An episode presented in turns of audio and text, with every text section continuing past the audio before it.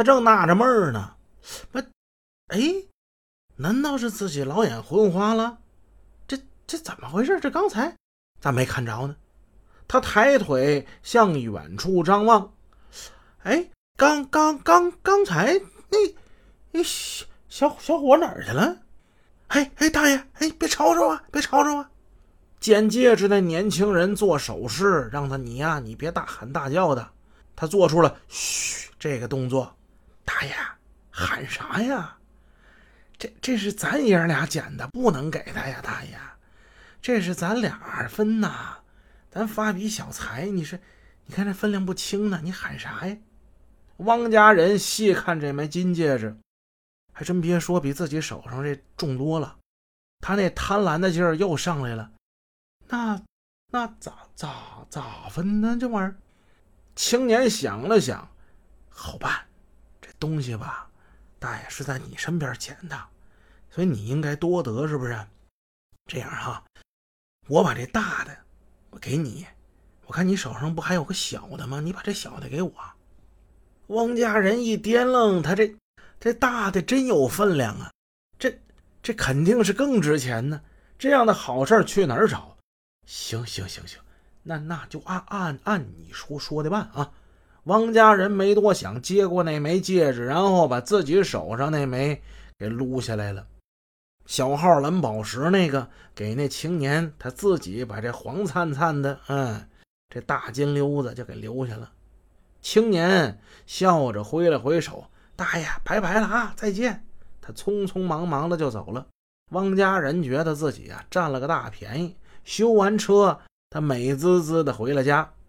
到家之后，汪家里回来了。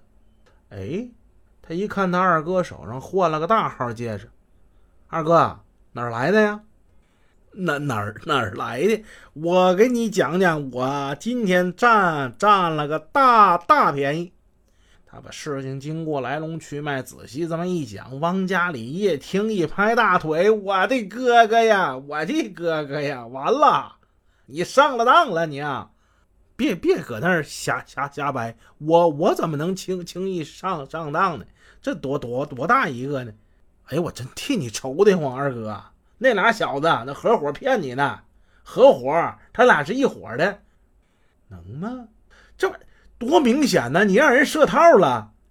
汪家人听了呢，似信非信。几天之后，他把那枚金戒指拿出去做鉴定去了。哎，果然，嘿，金戒指并不是金的，而是铜的。嗯嗯嗯，麻麻烦麻烦师傅，你再给再给看看看呗。这还看啥呀？这明显是铜的呀！那铜的质地多硬呢？你看金是软的。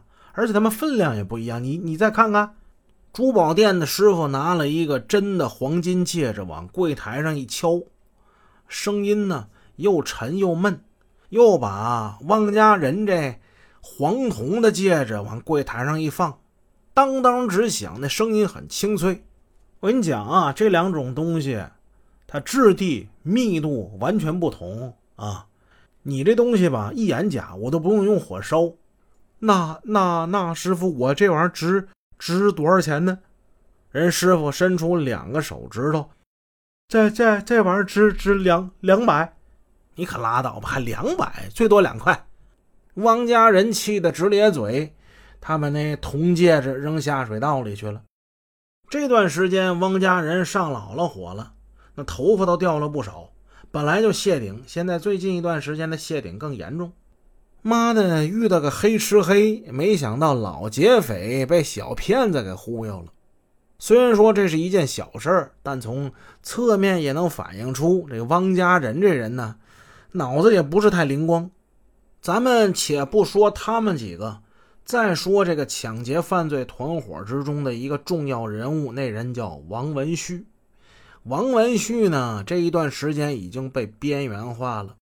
六二八运钞车被抢案，消息迅速传开。哎，听说了吗？华山城市信用社门前被抢了，好几十万人民币都被抢了。新中国成立至今，沈阳也没听说哪个运钞车被劫匪给抢的事儿啊。这事儿在沈阳，那当时呢是街谈巷议，老百姓没有不知道的。